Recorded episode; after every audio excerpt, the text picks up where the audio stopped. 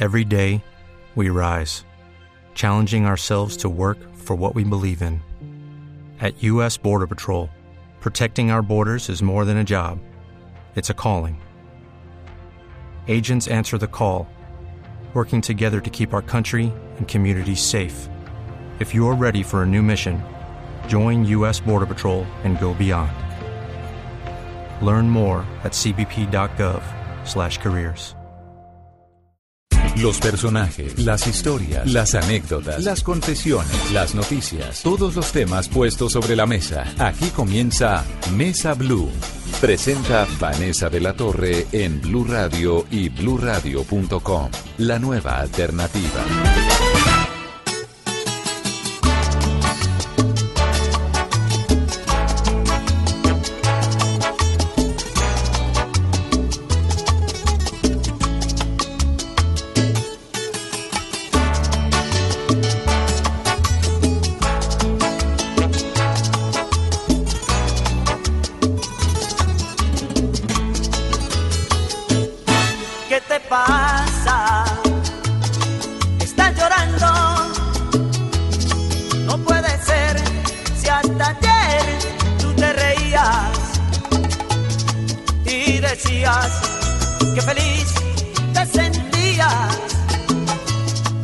Del placer de amar y ser amada.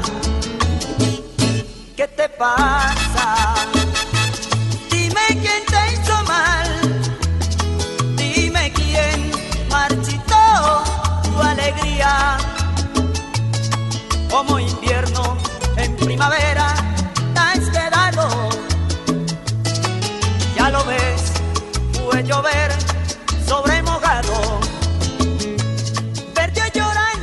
Manual para salir de la tusa, la noche del demonio.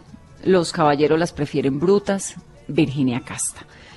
Estos son nombres asociados a nuestra invitada de hoy. Se llama Patricia Castañeda Giraldo. Caleña, vallecaucana, actriz, escritora. Bienvenida, Pato Castañeda. Hola. le digo Pato porque así le dice todo el mundo, ¿no? Así Siempre me ha sido. mis amigos, Pato y Patricia. Mis enemigos. ¿Y cómo le dice la hija? Mamá. Mamá, ¿El marido? mi amor, Ah, qué bonito. todo depende del día. Sí, también, ¿no? Y de lo que uno esté haciendo por esa época. Claro. Pato, esto todo es así como con ese dramati- dramatismo, salir de la tusa, la noche del demonio, los caballos. No, yo estaba escuchando y dije, Dios mío, cortavenas yo. Sí, eso es como una mujer toda apasionada, llena de historia de otras mujeres por contar. ¿De dónde surge esta, esta necesidad de contar esas historias, de tratar de comprender a las mujeres? Pues mira que me, como que me pongo de verdad a hacer un an- análisis y no sé, porque a mí me encanta es leer, por ejemplo, literatura fantástica. El Señor de los Anillos, eh, eh, Asimov. Entonces, Ficción. Sí, ficción y fantástica. Sí, sí, sí. Quiero poder escribir eso. O sea, y lo pienso, pero creo que en este momento mi cabeza y mi cuerpo no me los dan, sino que me dan como estas cosas que conozco que obviamente también son ficción y también son fantásticas. Sí, y ahora estamos en el cine con Virginia Casta, que es el resultado de un libro y de un esfuerzo tremendo. ¿Qué es Virginia Casta? Virginia Casta es una película, imagínate que me acaban de, de mandar unas flores. Llegué a mi casa y tenía como 36 rosas divinas de una productora, además durísima, durísima, internacional, en uno de los, de los, de los, de las cadenas de, de web más grandes, porque la conocí y nos conocimos pues, porque ella vino a hacer cosas acá. Y cuando le dije que iba a lanzar la película, me mandó unas flores grandísimas porque me dice, making a movie, it's a big, pero me lo puso en mayúsculas, deal.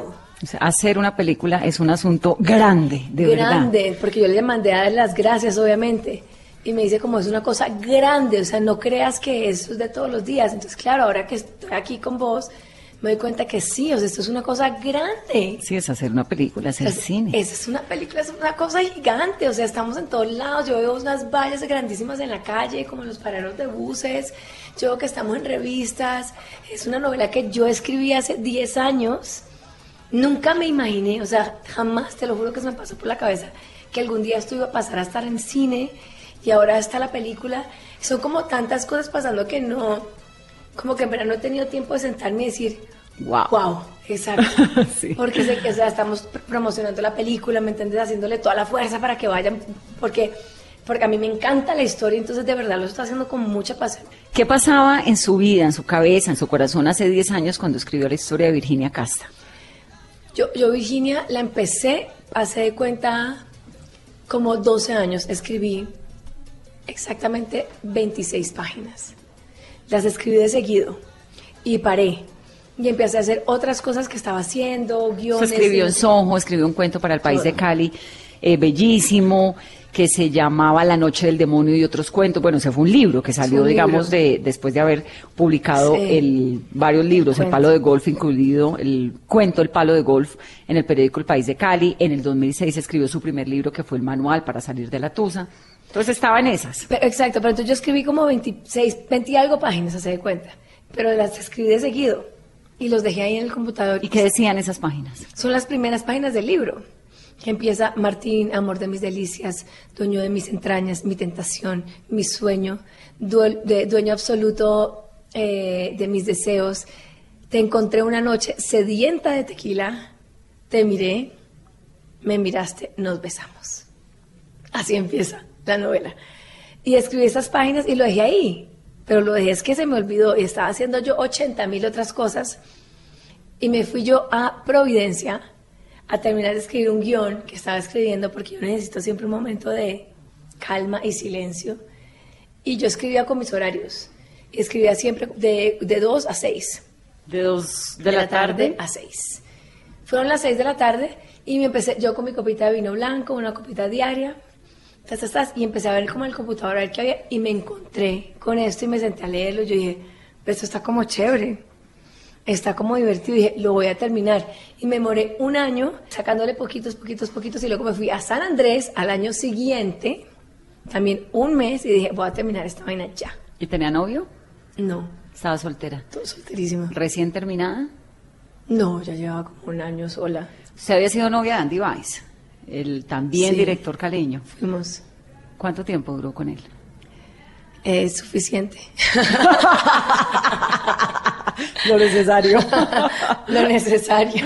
Pero con él también escribió guiones y también hizo películas. Con él escribí un guion que es Roa. Sí, el de la película. Eh, él, él- él le gustó, le fascinó el libro, me dijo, léetelo, a ver qué, qué opinas. Me lo leí como en dos días y me encantó. Y me dijo, pero pues yo pensé que me estaba simplemente preguntando como, ¿qué opinas de esta historia? Y yo, me encantó. Y como a los tres días me dice que lo escribimos. Y yo, ¿yo? Yo nunca había escrito un guion. Eh, pues había hecho cositas parecidas, pero no un guion, guion de una película. Y me dijo, sí, hagámosle. Esa vez cuando, fue cuando me fui a Providencia y hice, eh, adapté la novela al guion. Hice una, una primera versión que salió pues larguísima y La versión de Roa. la primera. ¿Y cómo era uno tener relación con alguien con quien escribe y comparte los escritos? Porque además su marido actual también es escritor de o participó en Virginia Me Casta, ya nos va a contar. ¿Eso, eso es qué? ¿Cómo es a eso? mí me buscan así. O sea, ¿yo qué hago? ese, es, ese es su prototipo. El que no escriba no le gusta. A mí me buscan. no, es, no sé. Es como, hay problemas como siempre, pero con cualquier persona laboral uno tiene, no problemas, discusiones. Claro. Claro, vos discutís porque, porque son dos puntos de vista y todo el mundo quiere el punto de vista, o sea, uno defiende lo suyo. Entonces, obviamente hay, hay discusiones y hay tal, pero nunca, nunca se llevan más allá. Porque cuando estás creando las discusiones son diferentes. Sí. Son, son eh, eh, lo que vos crees y lo que yo quiero. Son las discusiones intelectuales Ex- que terminan enriqueciendo Exacto, y finalmente son, el y son en pro del producto. Dale. Entonces es como, pero lo- si vos querés que el personaje se caiga aquí, yo quiero que más bien suba la escalera acá. Entonces es como, ¿por qué lo tuyo? ¿Por qué lo tuyo? Pero son estas discusiones, pero, pero son divinas, porque en verdad termina siendo algo, sí, como un producto en conjunto. Pero, por ejemplo, cuando terminó con Andy, ¿qué pasó con los proyectos que tenían juntos? ¿Uno acaba eso y, se acabó o es como un hijo roa? Porque finalmente hay una gran película ahí de por medio. ¿Cómo pasa eso? A mí, a mí me contrataron para escribir el guion. Y yo entregué una versión, dos versiones, tres versiones. Estuve en, en México, en Oaxaca, en un taller increíble. Mi asesor era eh, Zach que es el que escribió con Oliver Stone JFK. Ujú, sobre Él- la historia del expresidente de Estados Unidos, Él, John Fitzgerald Kennedy. John y era mi asesor en Oaxaca en un taller de, de la Fundación Carolina. Luego él siguió siendo mi taller acá en Proimágenes como mi asesor. Eh, lo mandamos a, a, a Ibermedia y me mandaban notas. O sea, fue un proceso súper largo, eh, lleno como de ayuda.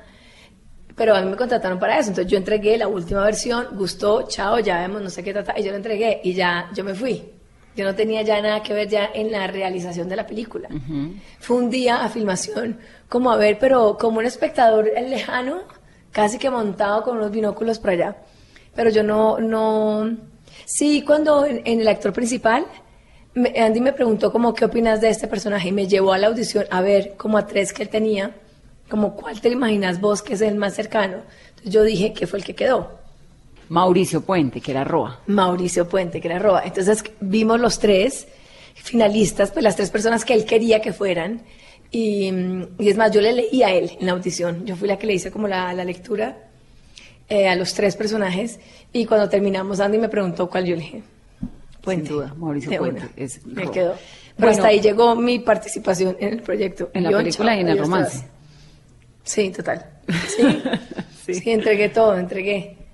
Como cuando uno va del trabajo, aquí está todo firme, recibido, chao. Van orbitando el cielo. En pleno siglo XXI y te ibas a matar por amor. Lo pensé, pero no lo hice. Yo sé que no soy la mujer de tus sueños. Pues yo estaba dispuesta a todo con vos. A mí a veces me gustaría enamorarme así como vos. Así que uno se muera por dentro. Mi viejo fue perseguido durante años por sus ideas. Nunca pensó en quitarse la vida. ¿Cómo se nota que tu papá no fue una chica de 30 años? Pato, ¿y qué pasó entonces con Patricia, con Virginia Casta en esa época? Usted entonces en medio de Roa se fue encontrando con lo que había escrito y qué pasa. Entonces me, me encantó, te lo juro que me gustó como el ritmo, como la historia, o sea, yo que yo llegué a la página última y, y yo no entendía por qué no había más, o sea, es como si lo hubiera escrito, ¿sabes? Como si alguien más lo hubiera escrito, yo dije, no, yo, yo quiero terminar esto. Y me senté a escribir y empecé todos los días en la tarde en mi casa a escribir, como dos horas en la noche, tas, tas, tas, tas, y escribía, escribía, escribía, eh, y lo terminé. Mm, Se pero- volvió un libro. Sí, ya era una novela, ya 300 páginas. Pero necesitaba, mm, o sea, tenía mucha distracción en Bogotá, como en todos lados, y eso está bien, porque uno escribe donde, donde uno tenga un espacio. Pero quería como sentarme como a, a- al final, como ver exactamente, me faltaban como dos o tres episodios, entonces fue cuando me fui a San Andrés, dije, me voy, le pedí la casa a una, mi gran amiga Clara, y me dijo, andate, y me fui un mes a escribir todos los días, como a mí me gusta, a mí me gusta como, ese- esa, como esa soledad, a mí me encanta estar sola cada rato, me gusta como... Sí, el ritual de la soledad para la inspiración. Y Virginia Casta es la historia de una mujer que comienza con ideas de suicidio, que se quiere quitar la vida y en medio de eso empieza a descubrir todo ese mundo que en el fondo somos todas las mujeres. ¿Qué es Virginia Casta? Pero mira, esto que acabas de decir, eso se lo metió Claudio a la película. Ese es el guion. Él quiso empezarlo así. Ella, en algún momento dado del libro, tiende a que se asoma por el balcón y dice, me quiero tirar porque lo ve al tipo corriendo por allá abajo. Es como que Estaba enamorada de ella. está enamoradísima. De Martín. Eh, de Martín, amor de mis delicias. Y mm, eh, entonces él, él empezó así la película.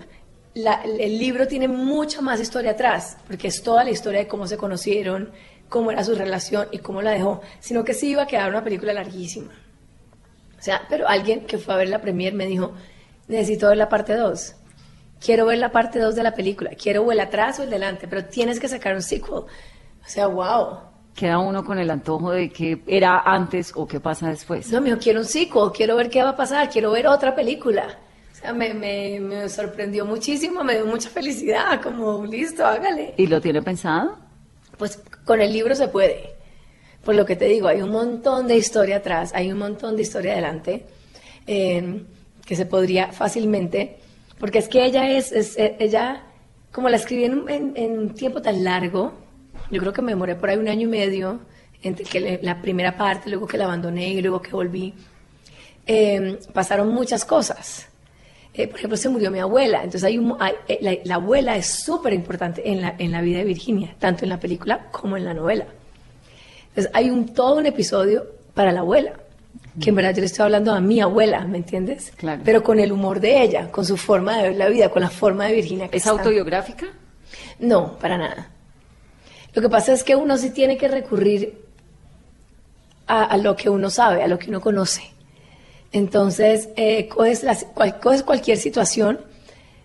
Lo que me pasa a mí, yo me pongo en el, en el personaje eh, y hago lo que yo creo que yo, lo que yo conozco. Pero al fin y al cabo, uno la- tus manos terminan haciendo lo que el personaje quiere hacer. O sea, uno puede literalmente hablar, a escribir de, cua- de cuatro personas a la vez y cada una va a hablar en un idioma, un idioma diferente. Y es la misma cabeza de uno, pero llega un momento en que cobran vida en uno. Y empieza a hablar este y este le responde. Y tú cuando lees, cada uno está hablando en su, en su propio idioma, con su propio carácter. Y son súper diferentes, pero pues es uno el que escribe. Y además le metió un componente caleño fuerte. Salsa, fue grabada la película completamente rodada en Cali. Total. ¿Por qué tan caleña? El personaje es caleño. eh, el personaje es caleño. Y eso sí creo que es porque yo soy caleño. Claro. O sea, Sí. punto. Sí. Sí, y me gusta hablar así, me gusta hablar como hablar, me gusta el, el, el sonsonete caleño, me encanta. Entonces el personaje sí es caleño. Eh, en la novela sucede muchísimo. Ella vive en Bogotá, eh, viaja a muchos lados por trabajo, por todo, ta, ta, ta.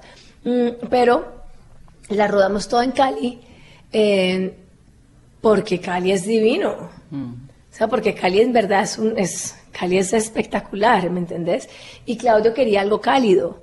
Y bueno, pues Bogotá es un poco gris, ¿no? A veces es como, y, y el azul, el atardecer de Cali, de, de Bogotá es como amarillo picante, el de Cali es naranja. Sí.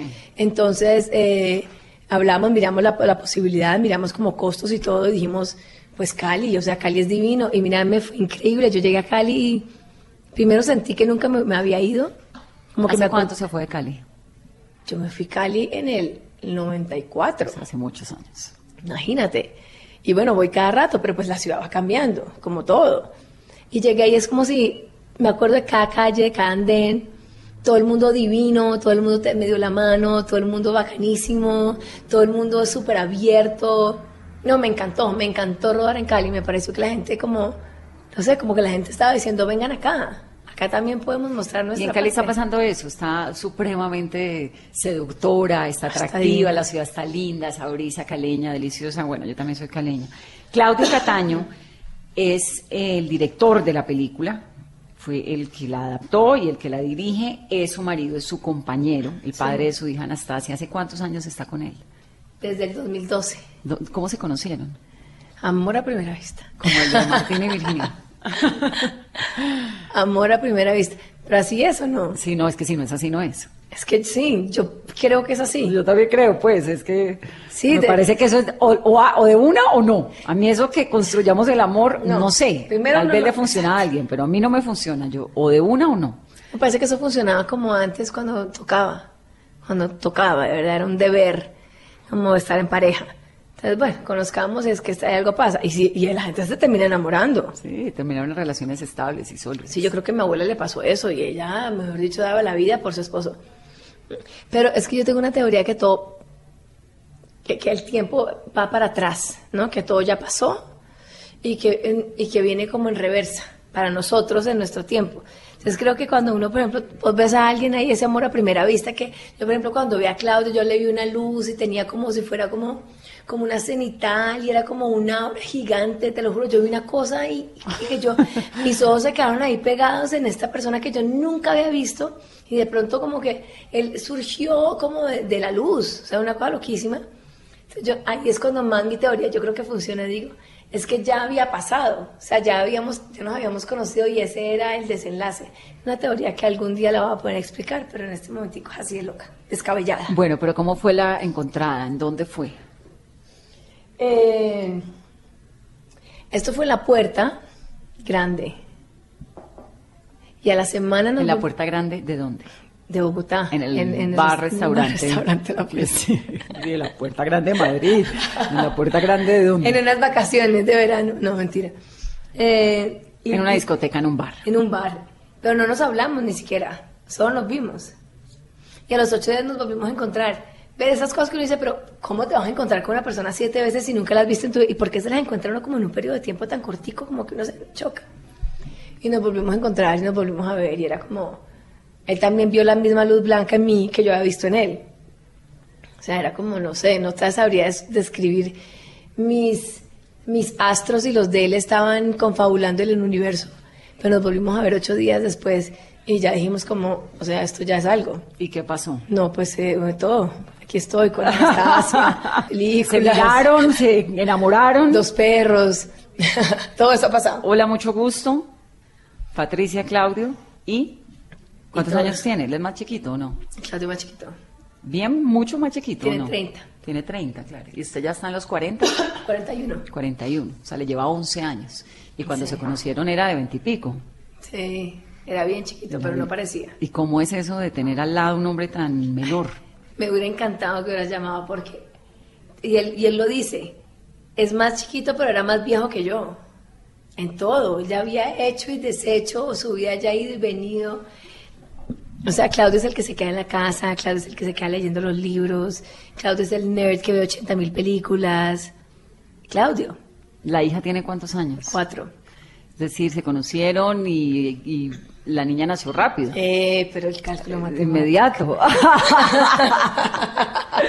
Patricia, pero en serio, No, ¿cómo es convivir? nació. Bueno, no, pero Se ¿cómo es convivir, digamos, esas relaciones de una mujer mucho mayor con un hombre mucho menor? ¿11 años son 11 años? Sí, y, si- y si uno lo mira como a ese nivel, a ese nivel matemático de números, son 11 años, que es mucho tiempo, o sea, es, o sea, es menos de lo que tiene Anastasia, es la vida de Anastasia tres veces. Pero a nivel, a nivel de vida es otra cosa, o sea, es como no hay, no hay, yo no veo la diferencia, pero en ningún momento tenemos el mismo humor, no mentira, a Claudio es un poco más mal geniado, pero tenemos como eh, el mismo sentimiento de la vida, tenemos las mismas ganas de hacer las mismas cosas, eh, somos como igual de, de dormilones, somos igual de juguetones, eh, tenemos un conocimiento parecido de cultura, lo tiene mucho más avanzado porque es un nerd de leer y de ver y no sé qué, ta, ta, ta. Entonces, uno pensaría como, claro, a medida que uno es más grande, uno quiere ser más sedentario y más sosegado, pensaría uno. Ah, eso es lo que uno pensaría. Bueno, Bueno, depende. pero en mi caso es al revés. Él es el que más sedentario, más sosegado. Entonces yo soy das que quiero estar yéndome a un lado, vámonos este fin de semana, vamos a ir a otro país, yo quiero estar seis meses en Bali, mejor vámonos a Londres, vení, no importa nada, empaquemos, no, no compremos una cama tan grande, ¿para qué compramos una cama? Vámonos más bien de viaje. O sea, yo soy súper nómada y quiero estarme moviendo. Entonces parecería que fuera al revés. Bueno, al regresar, porque vamos a hacer una pausa en esta conversación de domingo, Patricia Pato Castañeda nos va a contar si le da miedo la vejez, por ejemplo, con un hombre tan menor. Ya regresamos. Lo que diga el corazón y vamos a entregarnos sin meditar. La crisis terminó, lo malo quedó atrás,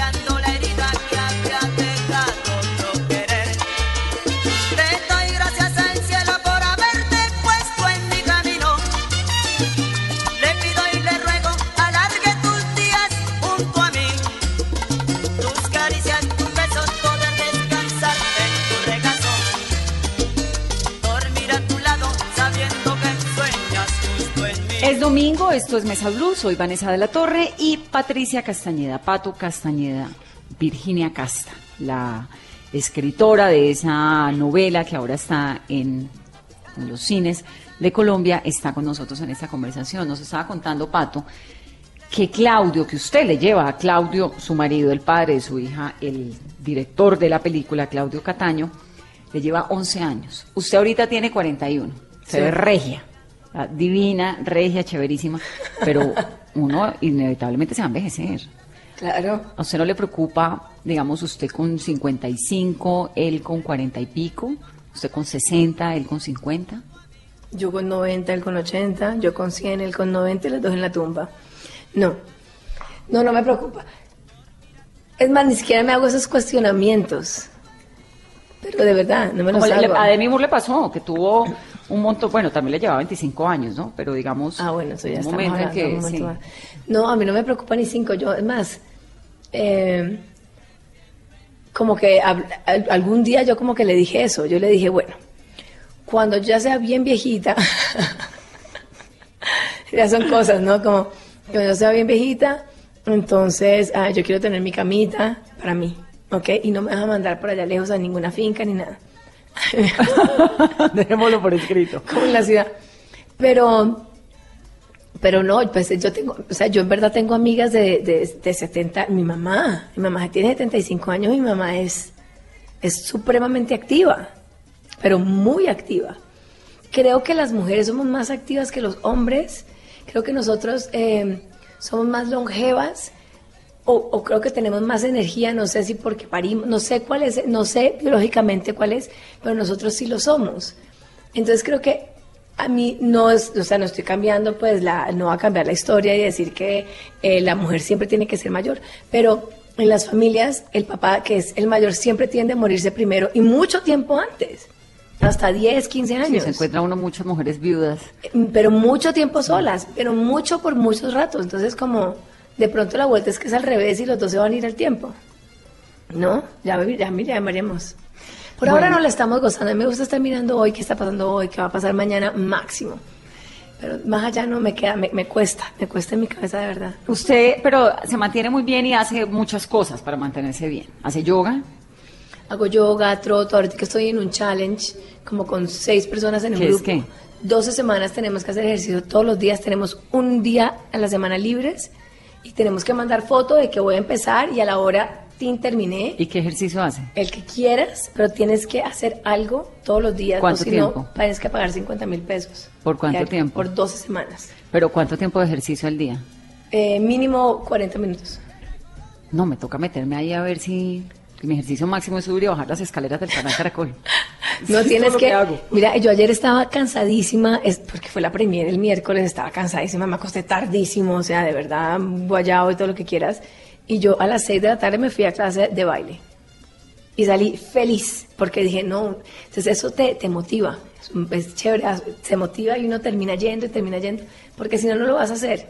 Entonces uno termina como, quiero hacer otro challenge, también como ver películas, un challenge de libros, hay que hacer como muchos. Sí, como que hay mucha cosa por hacer para uno no hacer nada. Exacto. Pero algo que también hace es que se baña mucho tiempo. ¿No le va a empezar con el medio ambiente? Ahora me va a caer aquí Greenpeace. Me- pero ya no. ¿Eso era cuando estaba embarazada? Eso era cuando no estábamos como tan preocupados por el agua.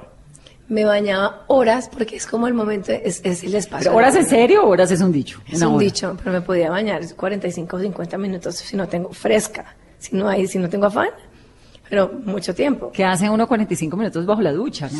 Yo a los 5 minutos ya no tengo nada más que hacer. Me bañé, me lavé el pelo, chao, salí. Yo eh, esos 45 minutos de la ducha hice una novela, hice un libro de cuentos, hice una película. Es el momento en que yo tengo de pensar. Su espacio de inspiración. Ese es mi espacio y, en- y en- y con el humo de la, del vidrio ahí empiezo a escribir cosas.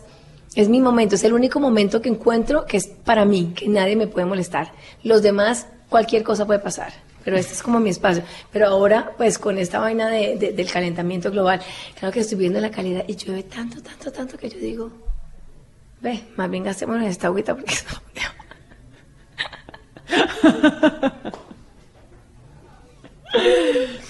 Patricia, al comienzo de esta entrevista que hacíamos un recorrido por la historia de su vida, hablábamos de los nombres que la han rodeado, el manual de la Tusa, la noche del demonio, los caballeros las prefieren brutas. ¿Los caballeros las prefieren brutas? Sí, dice. No, a mí me encanta. Eso no es una apología. Yo no creo que ese libro de Isabela sea una apología eso. No, no, yo libro es de Isabela Santo Domingo. es Usted estuvo en la, en la serie, además, con yo Valerie fui- Domínguez. Yo fui Hannah ahí en- hice un personaje divertidísimo. Divertidísimo. Pero yo creo que es más como una burla. Yo creo que es una burla de, de- a nosotras mismas. Yo creo que ni siquiera tiene que ver con, con ellos. Es de nosotras mismas que jugamos todos los papeles. Nos encanta hacer lo que hablamos en un momento. Nos encanta trabajar, nos encanta ser las más berracas, nos encanta tener todo tipo de oficios, pero nos Pero fascina. nunca dejamos de ser amas de casa. Nunca. Siempre somos amas de casa. Siempre estamos siendo amas de casa, siempre estamos siendo mamás, siempre puede estar uno en una reunión en el Vaticano y está mandándole a la nana la lista de cosas que tiene que hacer su hija, la está bus- consiguiéndole el carro para que la lleve a tantas, no, está buscando, pensando en el mercado que tiene que hacer ahora. O sea, es como una necesidad. Tenemos esa necesidad de ser todo, inteligente, bruta, guapa, mamacita, rumbera, casera. No nos gusta como, ¿Es ese un mundo machista, una sociedad machista, la colombiana? pero con toda. Sí. Claro, pero es, un- pero es nosotros también lo que la, creo que somos nosotros la que lo impulsamos. ¿Por qué? Porque venimos de una sociedad machista desde hace mucho tiempo y yo creo que es, es muy complicado tú decirle a una persona de un día a otro, cambiarle las reglas de juego así nomás. Todo tiene que tener un proceso. Entonces, si tú vienes un día, si tu mamá, es que nomás la generación anterior a la, a la de nosotros fue la que empezó a votar, fue las que empezaron a trabajar. Sí, es que muy reciente. Entonces, ella, a estas les tocó un camino súper difícil, ¿me entiendes? Como que querían trabajar, pero también tenían que estar en la casa. Y, y es cuando todo ese baby booming y, y toda esta gente que ahorita necesita, que necesitan aprobación muchas veces porque sus mamás fueron las que empezaron a trabajar, entonces nunca estaban en la casa. Entonces siempre que llegaban a la casa era como a darle toda la atención, pero ya le exagerado, todo está bien, lo hiciste muy bien, claro, ra, ra, ra". Entonces, como que esto acaba de pasar y nosotros tenemos que hacer un proceso. Tenemos que hacer un proceso de nosotras entender qué es lo que queremos, pero también de hacerles entender a los chicos la igualdad. Pero no se lo puedes restregar un día en la casa. Sí, eso no es de un día para otro. No, eso, eso, eso es un proceso, así como fue un proceso, cuánto duraron como 500 años en esas, Mm.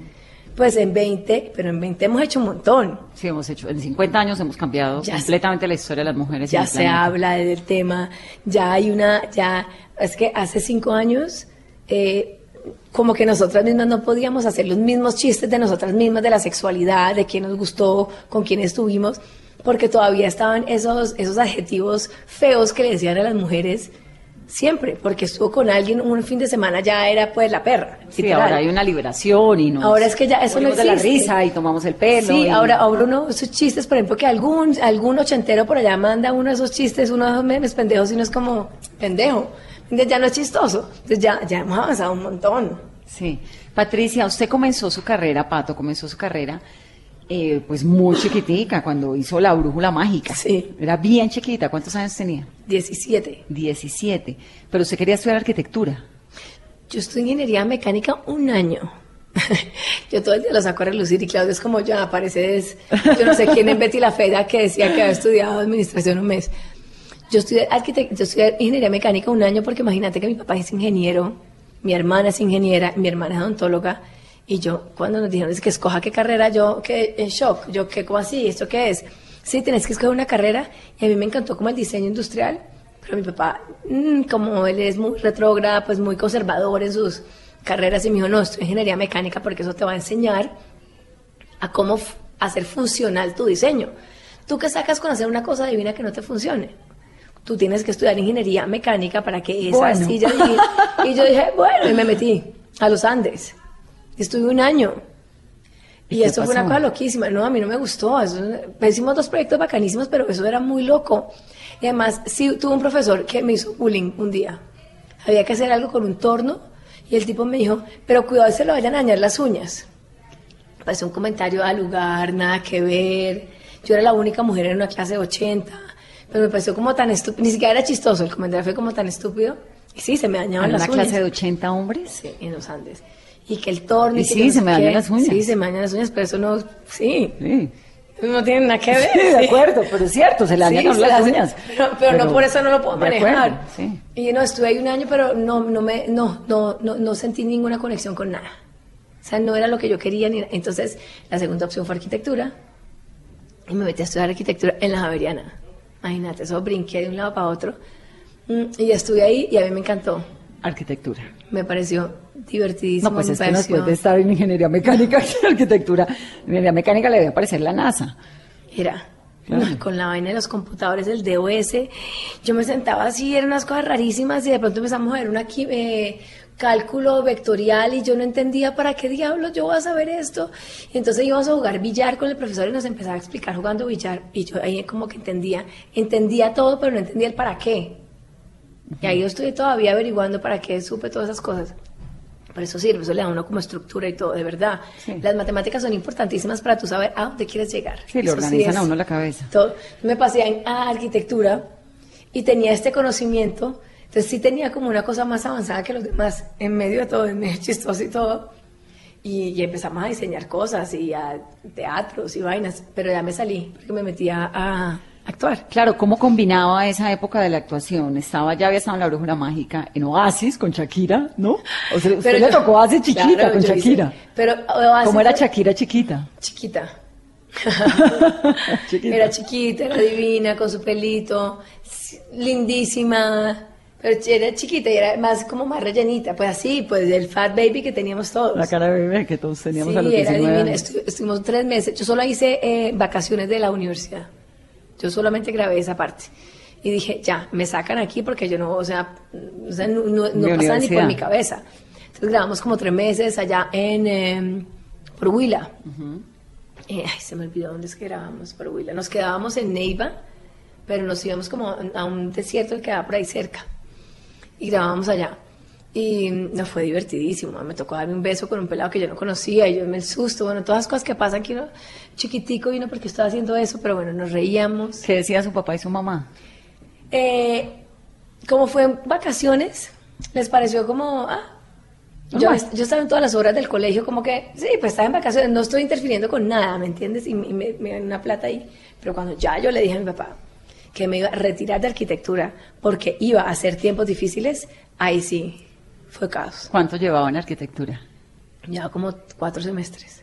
Y le dijo, me voy a hacer tiempos difíciles. Yo me senté, a mí me llamaron, ah, yo estudié, yo tomé clases de teatro por la noche, eh, porque me querían ver ahí, en clases de teatro. Entonces yo tomé clases de teatro como un mes. Y de pronto me llamaron y me decían, mira, baja, que te queremos audicionar. Y yo, bueno, y ya, yo hice la audición. Y a los dos días me dijeron, eh, ya quedaste, no sé qué, ven y hablas con el, con el abogado para firmar el contrato. Y yo dije, eh, ¡Qué ¿cómo- susto! y yo como en la vuelta, yo tenía por ahí 20, o sea, no sé, chiquita.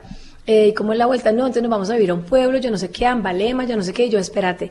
Yo estuve tres días, tres días con una hoja de papel de los pros y los contras de trabajar ahí y no, y no hacer universidad.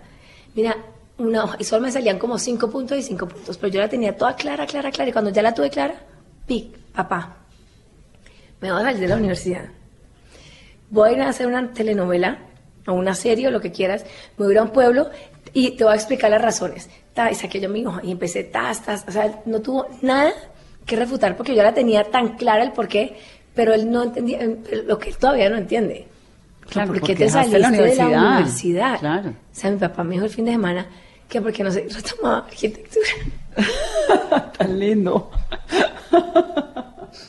que lo podía empezar a hacer ahora en las tardes. Yo lo amo, yo lo amo.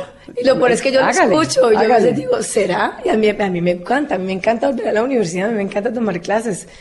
Eh, pero sí, eso fue súper difícil y eh, creo que nos dejamos de hablar como un mes, ¿Se arrepiente de esa decisión? pero ni cinco. Nada. No, ni cinco. Soy la más feliz. Hizo lo que le tocaba, aprendió lo que quería. Soy la más feliz, amo ser actriz, me pasé increíble en Ambalema, fue maravilloso, o sea, no me veo yo, no me veo yo haciendo planos con reglas. No, es más, compramos un apartamento con Claudio y nunca lo remodelamos porque yo decía que yo lo iba a hacer y yo nomás miraba y me da una pereza. O sea, es como que no, no, no, no, no. No, lo es mío. eso lo suyo. Lo suyo es donde está.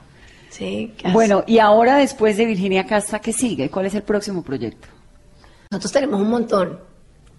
Nosotros tenemos, el Circo Film es, es una productora muy chévere, ¿eh? porque es una, estamos todo el día botando ideas, estamos creando, y yo tengo una serie por ahí guardada, eh, estoy empezando a escribir otra, tengo un guion ya escrito, estoy esperando a ver qué pasa, Claudio tiene un guion también que ya escribió, entonces lo estamos como mandando a concursos y cosas. Eh, eh, hay una serie que yo quiero, que solamente tenemos el tagline y queremos, eh, y la quiero hacer exclusivamente con Claudio. O sea, no quiero sentarme sola, sino que la, quiero sentarme con una cartelera y que nos sentemos las dos a votar ideas, ti, ti, ti, ti, porque eso, esa sí es como medio futurista, medio surreal y todo. Entonces tenemos todo el tiempo ideas, tenemos todo el tiempo proyectos y cosas que queremos hacer. Y, y en esas no la pasamos. Delicioso, una vida de pareja, de familia chévere escribiendo, creando y con proyectos, que es lo que finalmente necesita uno en la vida. Mi papá siempre decía eso, usted en la vida necesita proyectos, siempre. Pues Pato, qué dicha haberla tenido aquí en esta conversación de domingo. Hay que ir a ver Virginia Casta. Hay que ir a ver, hay que ir a ver en verdad porque es divina. Yo lo digo en serio, es divina, es, es divertida, es chévere, es... Eh, te toca a uno las, las vibras de mujer, descubre unas cosas mágicas, eh, te vas a pasar además una hora y media fantástico disfrutando de otra cosa. Eh, eh, es, es, una película, aunque es, aunque es colombiana, digo, y digo el aunque porque hay como ese temor en la película que es colombiana, pero esta es una película que puede ser completamente internacional. Virginia Casta es divina, es, es mágica, es fantástica, es divertidísima y tiene unas amigas, es un universo surreal. Un universo de mujeres. ¿Así somos las mujeres como Virginia? Som, somos, ella. O sea, todas somos Virginia. Y, y, y, si las que no somos, queremos ser ella. Así es. Pato, gracias. Ay, a ti, divina. Y que tengan todos ustedes un muy feliz resto de domingo y que suene la salsa, por favor.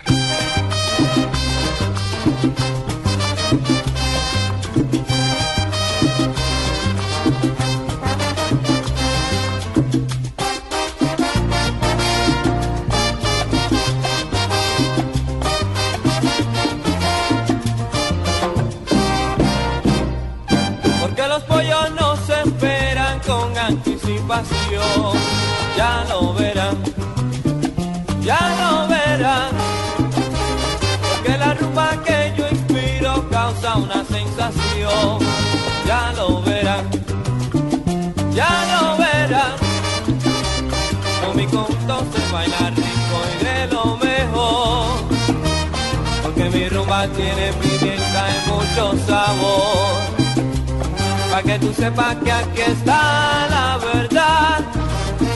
Estamos en salsa,